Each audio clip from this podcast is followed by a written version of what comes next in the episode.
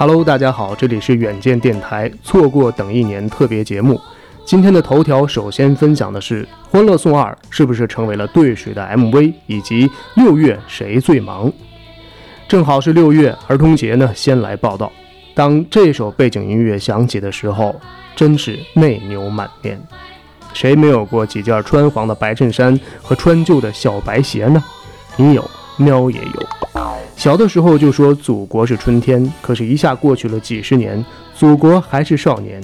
可是，你是不是已经年届中年或者老年了呢？此时此刻，已经有人哭晕在卫生间。有人说六月谁最忙？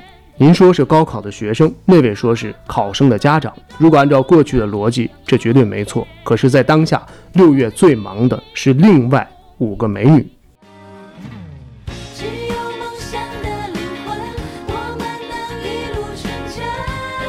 没错，就是他们。当第一部《欢乐颂》广受好评之后，第二部很快就生出来了。面对粉丝的狂热，于是这五个女主角成为了这个月最忙碌的人。作为广告代言的老司机，他们什么广告都接了，酸奶啊、汽车呀、饮料、晾衣架、理财产品，好多啊。这个时候发现手指不够用，根本数不过来。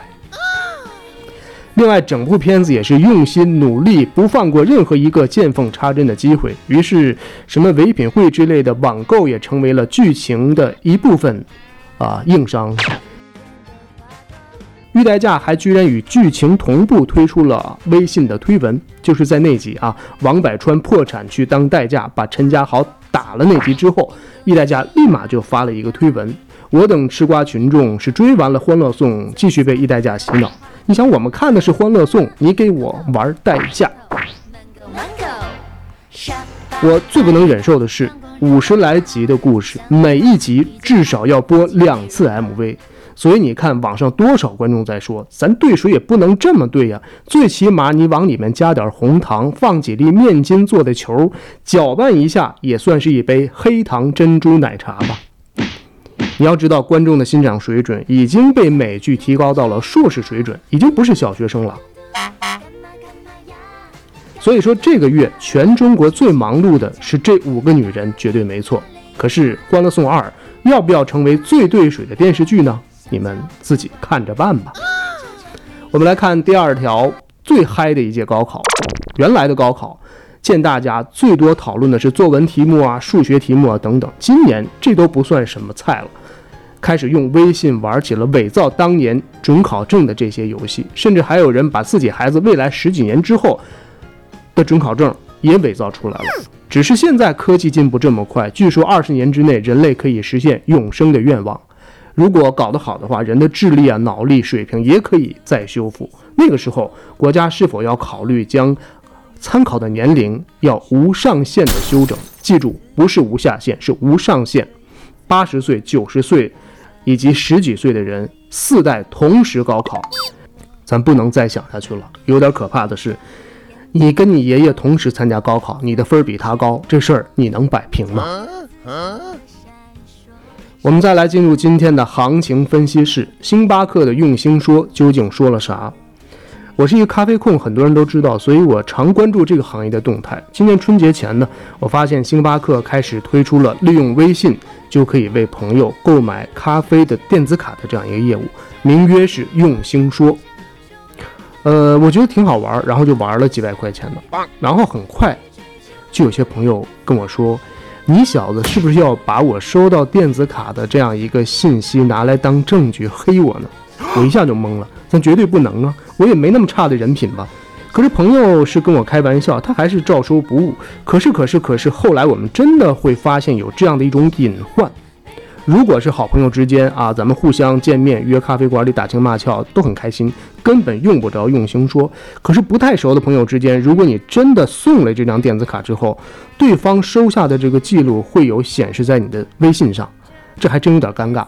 遇到有人品不好的，再给你来个截屏啥的，成为了一个黑你的证据，可怎么办呢？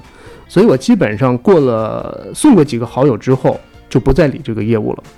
最让我想不到的是，外省的一个朋友也通过微信送我一枚当季特饮，价值三十九块钱。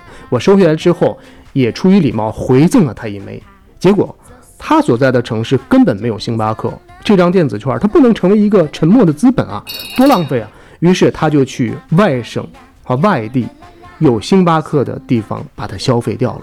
啊，我听到之后觉得心里好难过。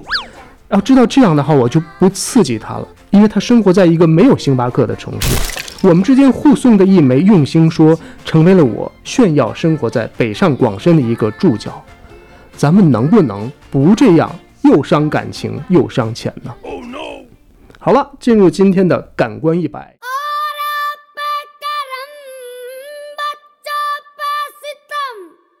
摔跤吧，爸爸后效应。